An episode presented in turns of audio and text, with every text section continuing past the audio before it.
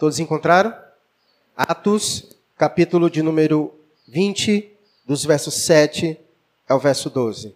Diz assim a palavra de Deus: No primeiro dia da semana, estando nós reunidos com o fim de partir o pão, Paulo, que devia seguir viagem no dia imediato, exortava-os e prolongou o discurso até meia-noite. Havia muitas lâmpadas no cenáculo onde estávamos reunidos. Um jovem chamado Eutico, que estava sentado numa janela, adormecendo profundamente durante o prolongado discurso de Paulo, vencido pelo sono, caiu do terceiro andar abaixo e foi levantado morto. Descendo, porém, Paulo, inclinou-se sobre ele e, abraçando, disse: Não vos perturbeis, que a vida nele está. E subindo de novo, partiu o pão e comeu, e ainda lhes falou largamente até o romper da alva, e assim partiu. Então conduziram vivo o rapaz e sentiram-se grandemente confortados. Vamos orar mais uma vez e, por, por favor, mantenha sua Bíblia aberta. Pai, queremos agradecer ao Senhor por todo o tempo que nós tivemos aqui de adoração a Ti, de cultuar o Teu nome. Esperamos que o Senhor tenha se alegrado dos cânticos aqui entoados a Ti. Pedimos neste momento Tua direção, pedimos a orientação do Teu Espírito, que o Teu Espírito fale aos nossos corações. Pai bendito, abençoa todos quanto aqui estão nesta noite. Pai, que o Teu Espírito possa convencê-los acerca de Tua vontade. Abençoa também, Deus, todos quanto nos assistem pela internet. Conceda graça a todos nós, pois é assim que oramos ao Senhor, no nome de Cristo Jesus. Amém. Pois bem, como eu disse, e a gente já quase todos os domingos tem falado sobre a nossa escola bíblica dominical. Então nós temos estudado esse livro de Atos dos Apóstolos e a proposta dele, é, podemos dizer assim, principal, é, narrar os feitos do Espírito Santo usando a vida dos apóstolos. Esses são os primeiros passos da igreja de Jesus Cristo. Então, quando Jesus foi assunto aos céus, ele então deixou a responsabilidade para com a sua igreja de levar as boas novas, de anunciar aquilo que Cristo Jesus fez para salvar o homem dos seus pecados, para redimi-lo e concedê-lo salvação. E então nós vemos nesse livro como Deus vai levando o evangelho a lugares que nunca tinha ouvido ainda falar sobre o evangelho. E um dos personagens, nós podemos dizer, principais deste livro, sem dúvidas, é o apóstolo Paulo. Talvez você não conheça muito sobre ele e eu lhe desafio a fazer isso. Se você tiver à procura na sua casa de um livro bíblico para ler, para fazer suas devocionais, Leia o livro de Atos. Certamente Deus vai falar muito ao seu coração e você vai aprender muito, principalmente sobre o apóstolo Paulo. E Deus usou muito a vida do apóstolo Paulo para levar o evangelho a lugares longínquos, a lugares outros que ainda não tinham ouvido falar sobre o evangelho. E esse livro especificamente, ele narra três viagens que o missionário Paulo fez. Para cada viagem que ele ia, ele ia em determinados lugares, levava o evangelho, ali iniciava-se igrejas do Senhor Jesus. Então ele fez a primeira viagem, fez a segunda viagem missionária, e então ele fez a sua terceira viagem missionária, levando o evangelho a lugares longínquos. E em determinado momento da terceira viagem missionária do apóstolo Paulo, Deus lhe deu uma nova direção. Deus disse ao apóstolo Paulo que ele deveria ir a Roma, o centro de todo aquele universo, daquele mundo daquela época. E Deus disse a Paulo que ele deveria ir a Roma. E então, depois que o Espírito deu esse desafio para o apóstolo Paulo, antes de partir para Roma, Paulo, como um homem zeloso, cuidadoso com a igreja de Cristo, ele saiu fazendo uma última visita às igrejas que ele havia fundado, aos lugares que Deus tinha usado ele para levar o evangelho, e ele fez essa visita para saber como os irmãos estavam, como a igreja ia, também para incentivar, exortar os irmãos a permanecerem na fé. E então, nesse momento que nós lemos, nesse relato, é justamente o momento em que Paulo passa pela Macedônia, em caminho a Jerusalém para poder ir para Roma. E essa região da Macedônia, Paulo já havia passado por ela. Inclusive, foi lá que ele plantou a igreja de Filipos e também de Tessalônica. E ele passa mais uma vez nessa região para fortalecer os irmãos. E dos versos 7 a 12 que nós lemos, Paulo para em Troade. Troade era uma cidade de embarcação, um porto, uma cidade portuária. E Paulo então para naquela cidade e passa uma semana com aqueles irmãos, matando a saudade, conversando com aqueles irmãos, trazendo aos irmãos as últimas recomendações e fortalecendo aqueles irmãos. E no último dia que Paulo estava para partir, como diz o texto no verso 7, no primeiro dia da semana, estando nós reunidos com o fim de partir o pão, Paulo, que devia seguir viagem no dia imediato, então, desses sete dias que ele esteve, no último dia em que ele estava com esses irmãos, Paulo então reuniu os irmãos num lugar chamado cenáculo. Cenáculo é um lugar espaçoso, tipo como esse, uma sala bem ampla, onde lá eles estavam e Paulo então com esses irmãos promoveu um culto, um culto a Deus. E o versículo 7 vai dizer que esse culto que ele promoveu com os irmãos lá de Trode foi no primeiro dia da semana. Qual é o primeiro dia da semana? Domingo. Então perceba-se que o domingo é um dia comumente onde a igreja de Cristo se reúne para adorar ao Senhor. E por que o domingo? Porque o domingo é o dia que nós lembramos do dia que o nosso Senhor e Salvador ressuscitou.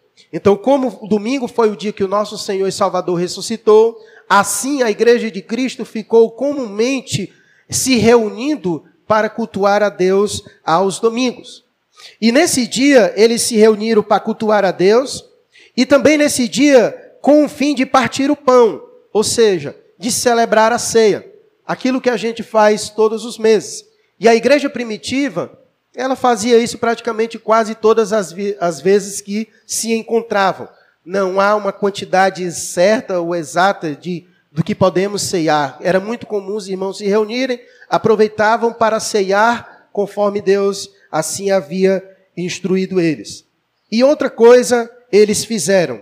No versículo 7 vai dizer que Paulo exortava-os e prolongou o discurso até meia-noite. Então Paulo aproveitou a oportunidade com os irmãos para, juntos com ele, no primeiro dia da semana, partirem o pão, e foi o momento em que Paulo pregou a palavra de Deus para aqueles irmãos. E o texto vai dizer que o discurso então durou até meia-noite.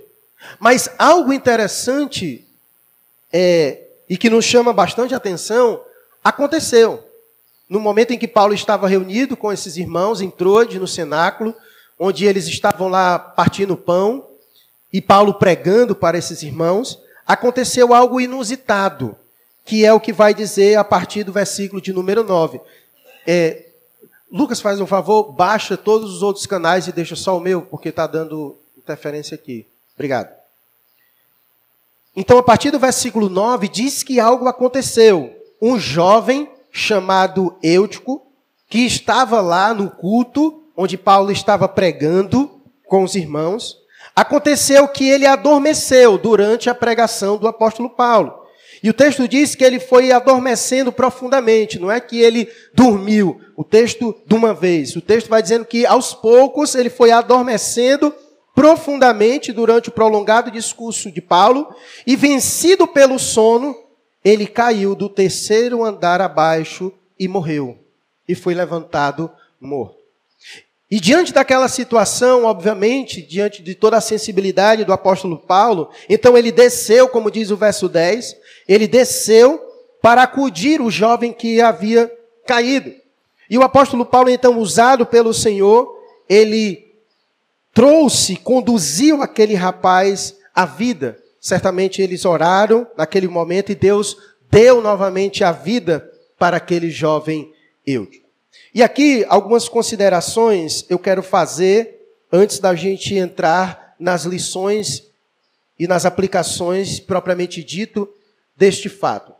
A primeira é dois pontos que eu quero é, trabalhar em cima do que aconteceu antes da gente tirar as nossas implicações. Talvez você poderia dizer, mas também quem não iria dormir? O apóstolo Paulo pregou até meia-noite, um discurso prolongado, e, certamente isso deve ter trazido sono ao rapaz, ou então o apóstolo Paulo não era um daqueles pregador, animador, e ele foi pregando, e o pessoal foi sentindo sono, e o rapaz não aguentou porque a pregação estava chata, ninguém estava aguentando. Não.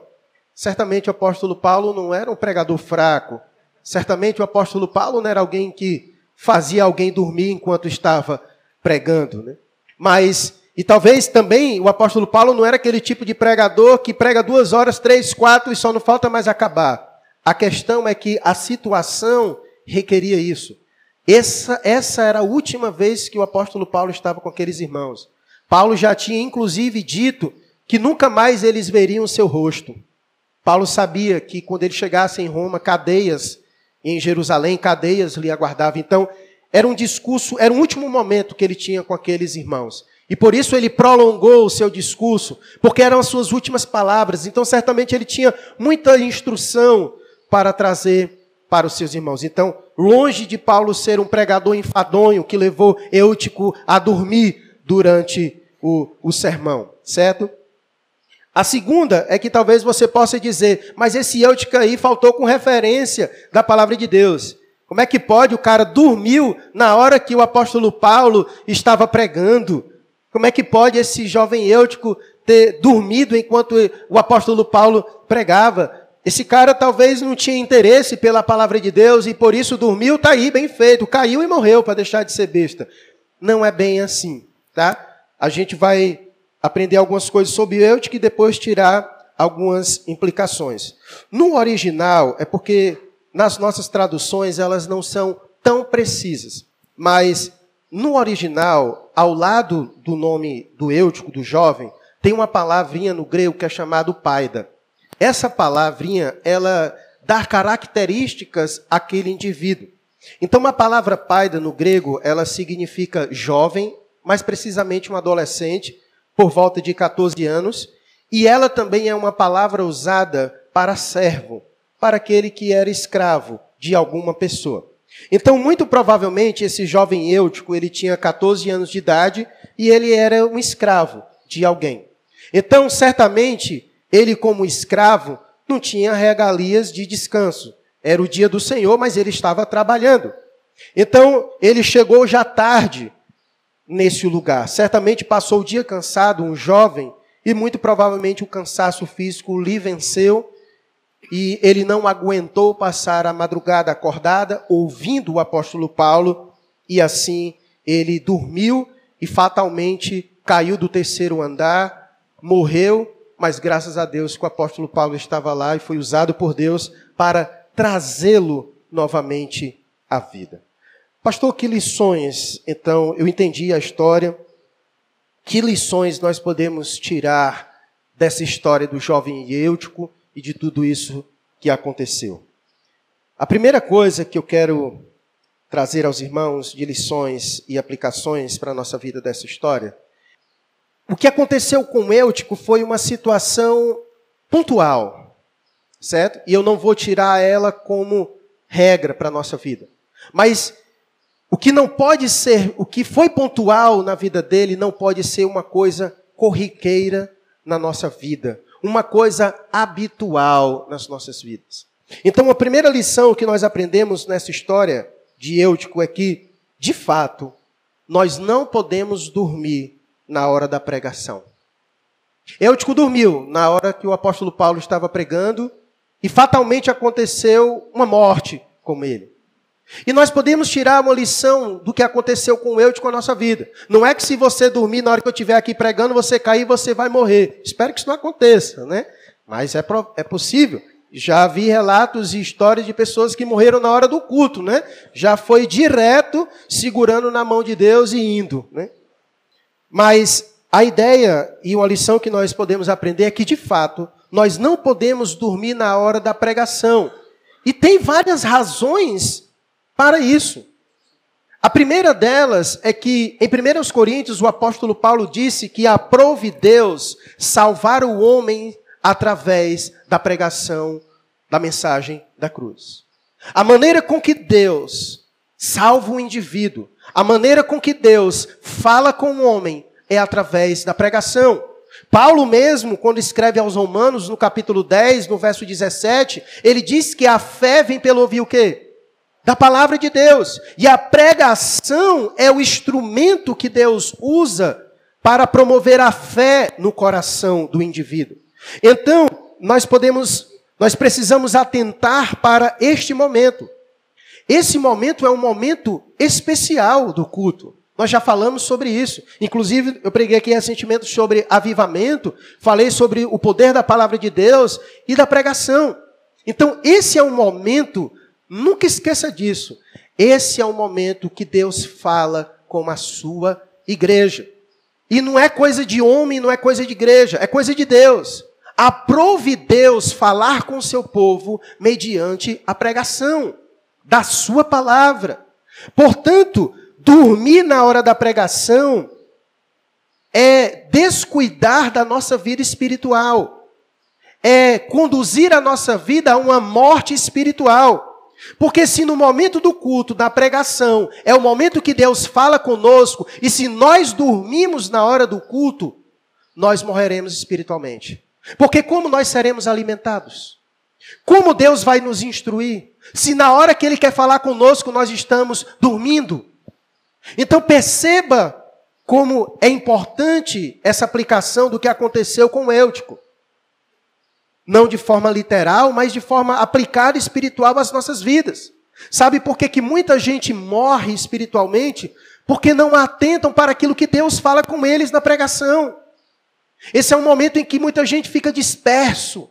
Esse é o momento em que a mente se pega vagando para outros lugares. Esse é o momento que muitas vezes somos vencidos pelo sono, e nós vamos já falar sobre isso, e muitas outras coisas, distrações e tantas outras coisas. E a gente morre espiritualmente porque muita gente deixa para ser alimentado neste momento. E nesse momento que ele deveria ser alimentado, ele volta vazio. Porque me parece que talvez ele não veio para ser alimentado ou não veio para ouvir a voz de Deus, porque nesse momento não se atenta para a importância disso. Então, nós não podemos dormir na hora da pregação, porque é o momento que Deus fala conosco. Sem alimentação, nós morremos. E tem uma coisa: não haverá apóstolo para nos ressuscitar, não. Quando nós morremos, nós colhemos os frutos da morte espiritual. E ela é muito danosa para a nossa vida. E o simples fato é porque nós dormimos quando não deveríamos estar dormindo. O que nos tem levado ao sono? Eu falei sobre Eutico. Um caso pontual. Muito provavelmente Eutico tenha passado o dia trabalhando e chegou lá, naquela situação. Não era um culto convencional, onde se prega uma hora, uma hora e meia no máximo. Paulo prolongou um discurso e o texto diz que depois que ele trouxe ele à vida, a pregação foi até de manhãzinha, até o romper da alva. Foi uma vigília de pregação. Comumente não é assim que acontece. Mas a reflexão é: o que nos tem levado ao sono? O que tem nos feito adormecer espiritualmente? E aí eu quero trazer aqui talvez algumas questões que possa ser motivo de nos estar conduzindo ao sono espiritual da nossa vida. O primeiro é o próprio cansaço da vida. Nós vivemos em um mundo muito agitado. Nós estamos ocupados por demais. E é bem verdade que pesa sobre nossos ombros uma sobrecarga de atividades muito grandes. E quando nós chegamos ao momento em que nós deveríamos ser alimentados por Deus, nós não conseguimos, porque o sono do cansaço nos vence. Talvez seja essa a sua luta de semana após semana. Você não consegue ler a Bíblia direito, porque quando pega a Bíblia já está dormindo com ela nas mãos. Você não consegue orar em casa direito porque quando fecha os olhos para orar já está dormindo. Você não consegue manter seus olhos abertos para ouvir a pregação todo domingo. É difícil porque você está cansado.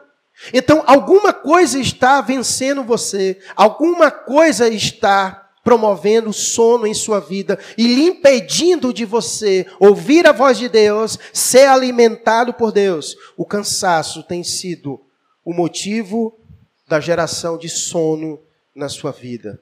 E nós não podemos ser descuidados quanto a isso. Nós precisamos organizar nossa vida de maneira que nós estejamos atentos para ser alimentados por Deus. Não podemos permitir com que as atividades da nossa vida roubem de nós toda a potencialidade das nossas vidas, de tal maneira que cheguemos aqui acabados, sem nenhuma disposição para ouvir Deus falar conosco. Imagina você diante de Deus, do Todo-Poderoso, sem reverência nenhum, dormindo na presença dele, ele querendo falar com você e você dormindo, e muitas vezes no tropeço da sua vida você fica, Deus, porque o Senhor não fala comigo, não fala comigo, e Deus diz, eu quero falar contigo, mas sempre que eu vou falar contigo, tu está dormindo, acorda, homem, desperta tu que dormes, porque eu quero falar contigo, mas tu está dormindo, tu estás dormindo. Então, essa nós precisamos vencer isso. E essa é uma estratégia do Deus deste século. Lembra o que foi que aconteceu quando Moisés foi tirar o povo do Egito? E o que foi que Faraó disse? Esse povo está ocioso demais. Vamos aumentar a sua carga de trabalho. Porque quando o povo está muito atarefado, ele não tem mais tempo para ouvir o Senhor. E é isso que tem acontecido nos nossos dias nós estamos atarefados demais, cansados demais, e nós não conseguimos ter disposição para ouvir Deus falar conosco. Então eu acredito que o cansaço tem sido um dos fatores do nosso sono, do nosso sono. E nós precisamos organizar nossa vida de maneira que possamos cultuar a Deus, estar mais pronto para Ele. Eu acho que nós perdemos o que significa o dia do Senhor.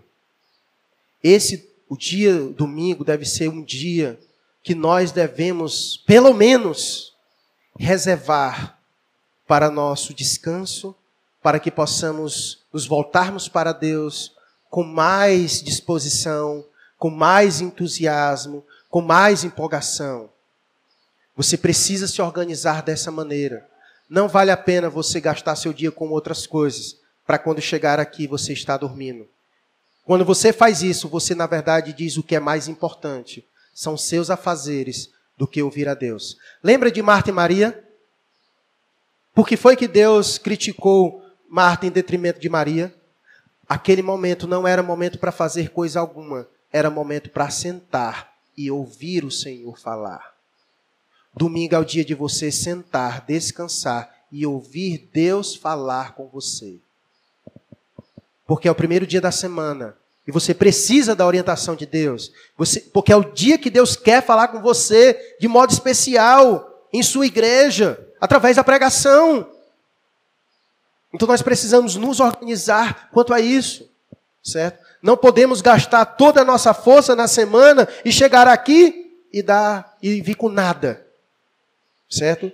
Inclusive, muita gente às vezes não vem ao culto porque está cansado e acha que vai encontrar descanso de frente para a televisão, quando na verdade é o Senhor quem renova nossas forças. É Ele que diz: Vinde a mim os cansados e sobrecarregados, porque sou eu que vos aliviarei.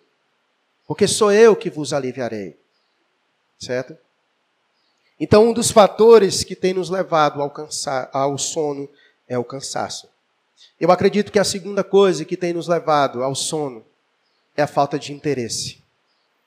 Quando nós não temos interesse por uma coisa, aquilo pode nos conduzir ao sono.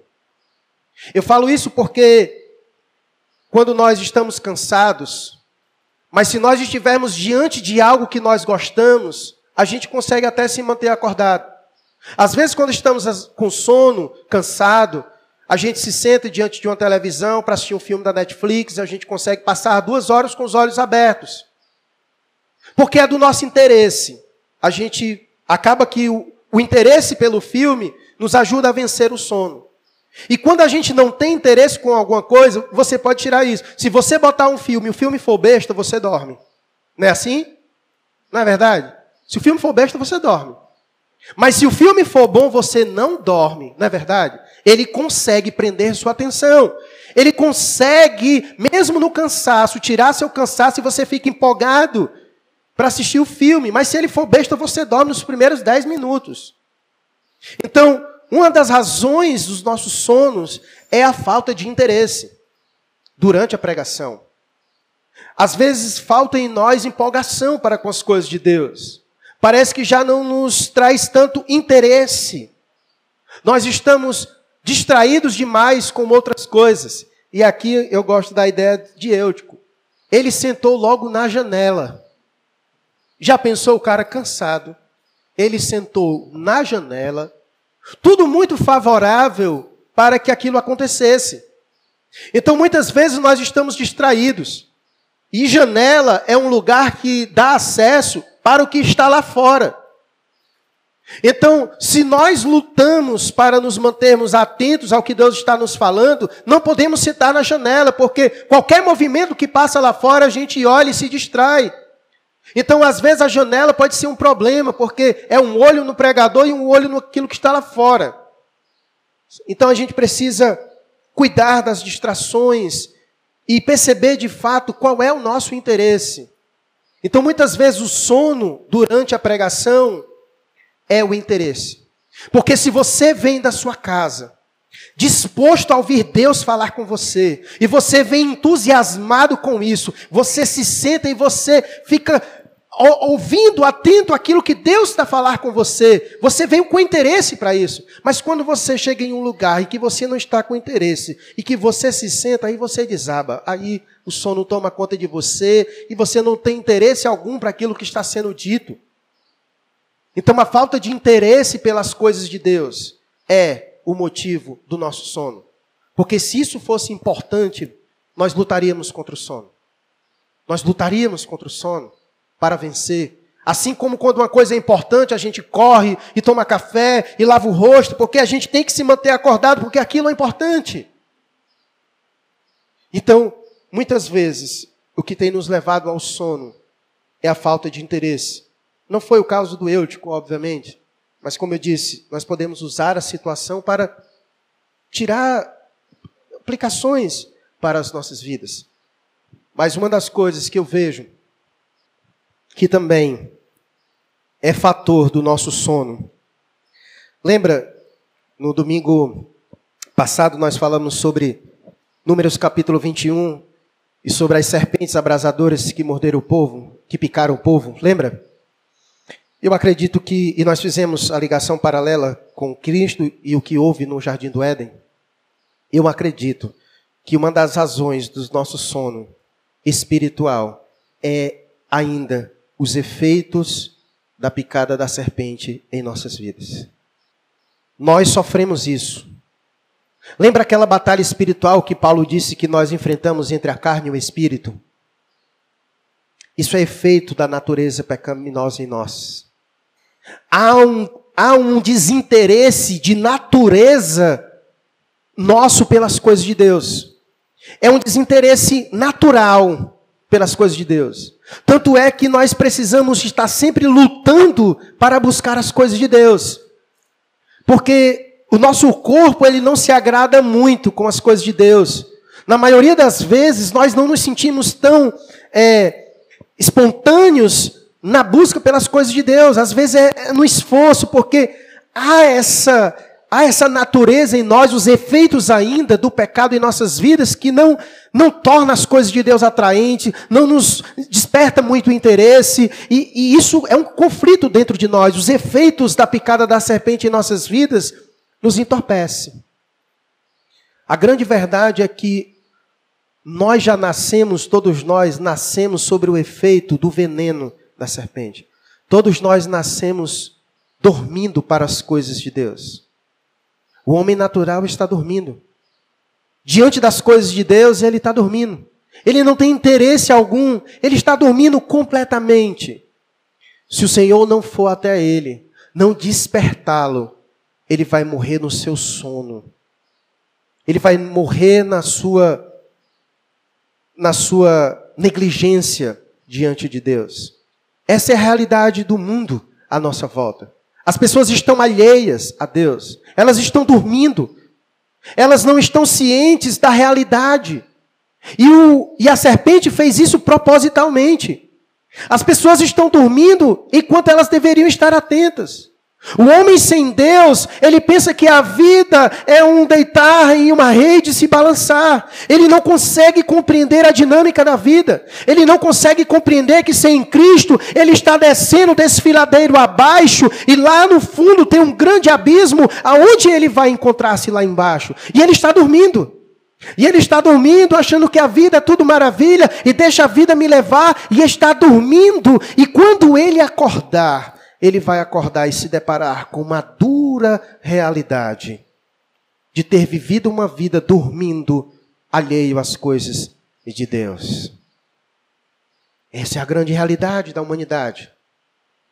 E nós não podemos dormir no ponto, meus irmãos.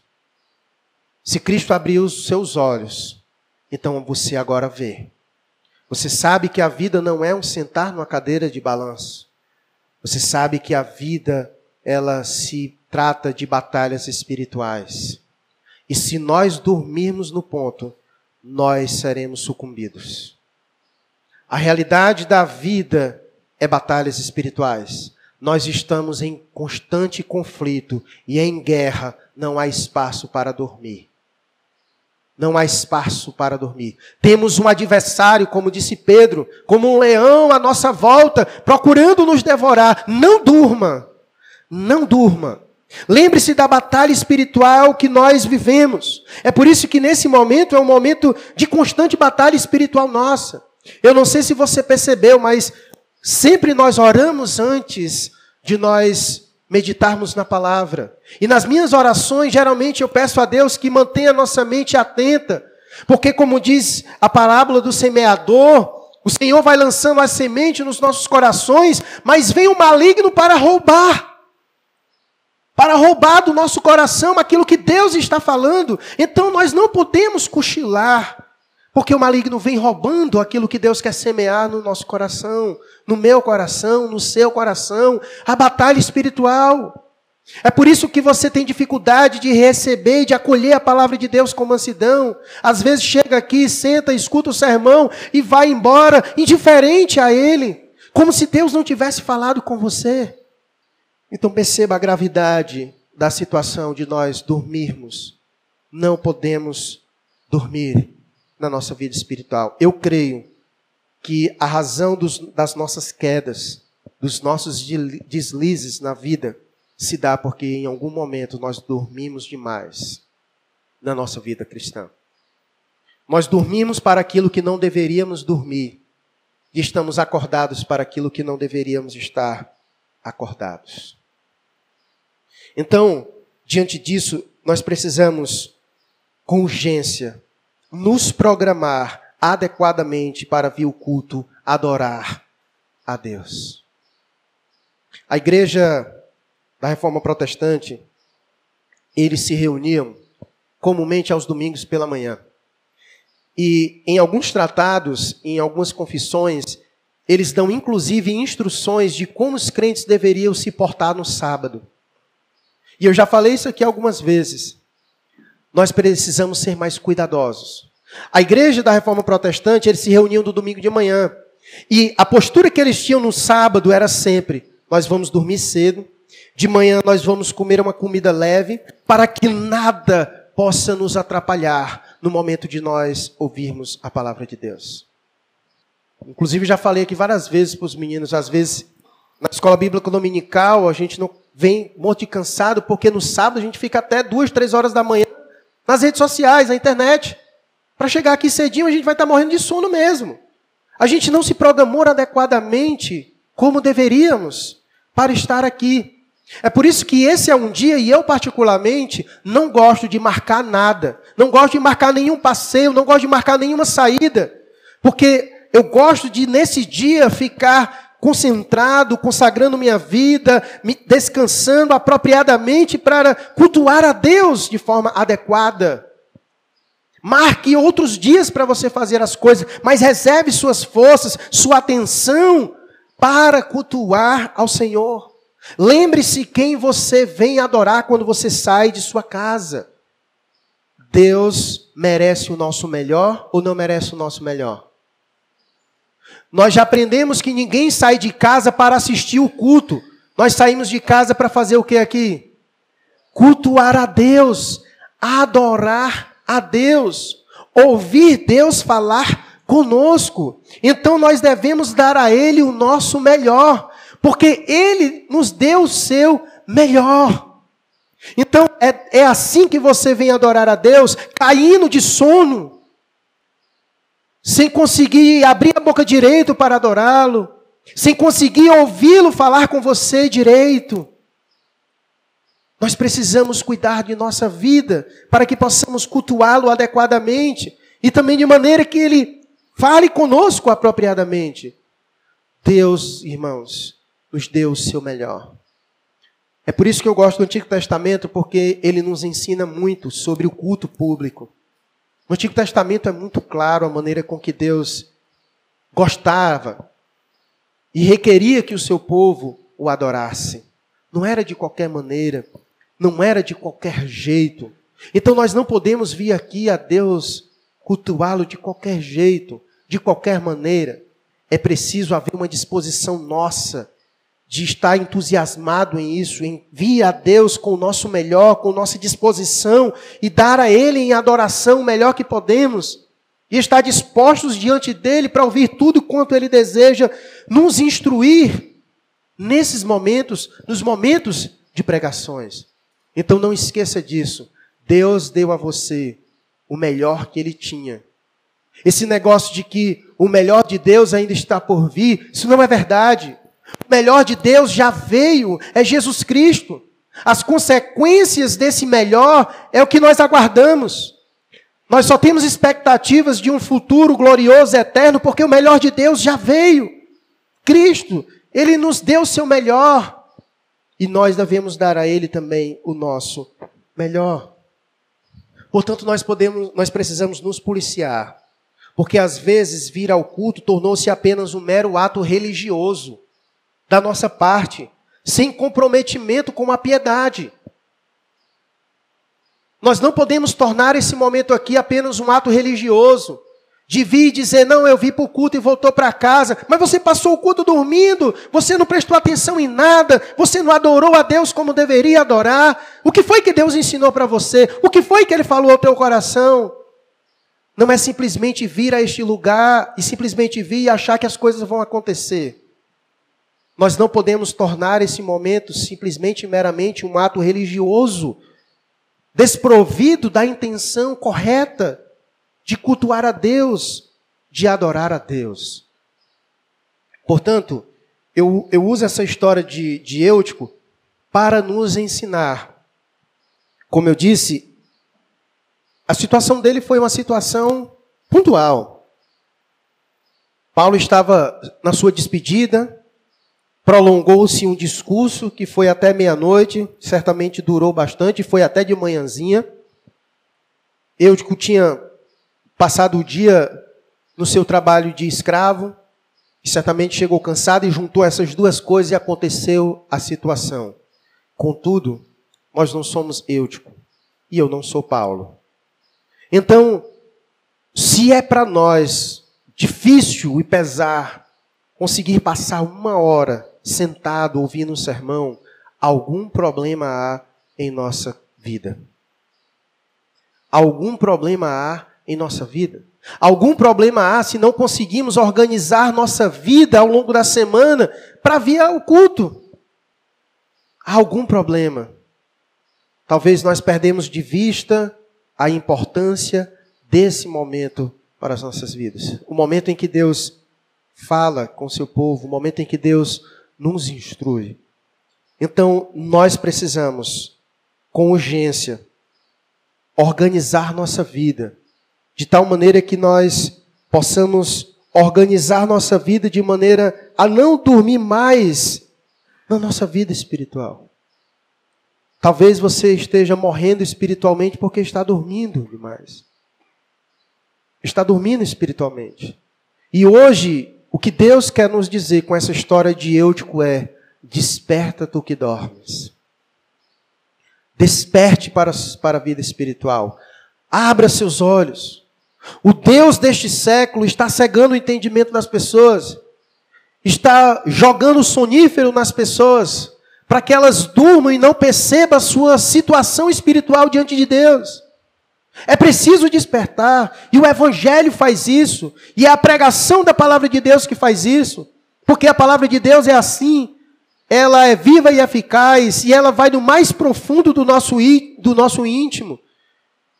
Então, ouça a voz de Deus, desperte, olhe sua vida num aspecto geral. Será que você está dormindo?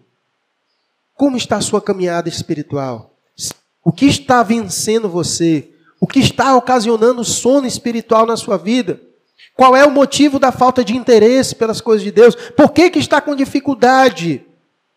Nós precisamos trabalhar na raiz e vencer. Ou você desperta, ou esse sono vai lhe matar espiritualmente, como matou Eutico. E como eu disse, se você morrer, você não vai ter apóstolo mais para lhe ressuscitar, não. A palavra de Deus é o único meio que Deus usa para vivificar os nossos corações. Não durma quando Deus estiver falando com você. Não durma. Crie o hábito na semana de ir a Deus, de dar a Deus o seu melhor, não vá ler as Escrituras com sono. Não vá orar com sono. Separe tempos apropriados na, na, na semana, no dia, para você estar com Deus. Aprendendo com Ele, sendo alimentado por Ele. Porque é por meio disso que depende a nossa vida, o nosso estar de pé. Ore a Deus nesse momento. Fale com Deus. Peça a Deus ajuda. Senhor, me ajuda me desperta deste sono que tem me atrapalhado na minha caminhada. Não foi para isso que Cristo foi para a cruz, para que morramos vencidos pelo sono. Mas o Senhor foi à cruz para nos dar vitória sobre o veneno da serpente, que causa sono espiritual. Abra seus olhos, acorde para a realidade. Tem gente que está morto espiritualmente, mas não consegue perceber isso. Acorde enquanto é tempo.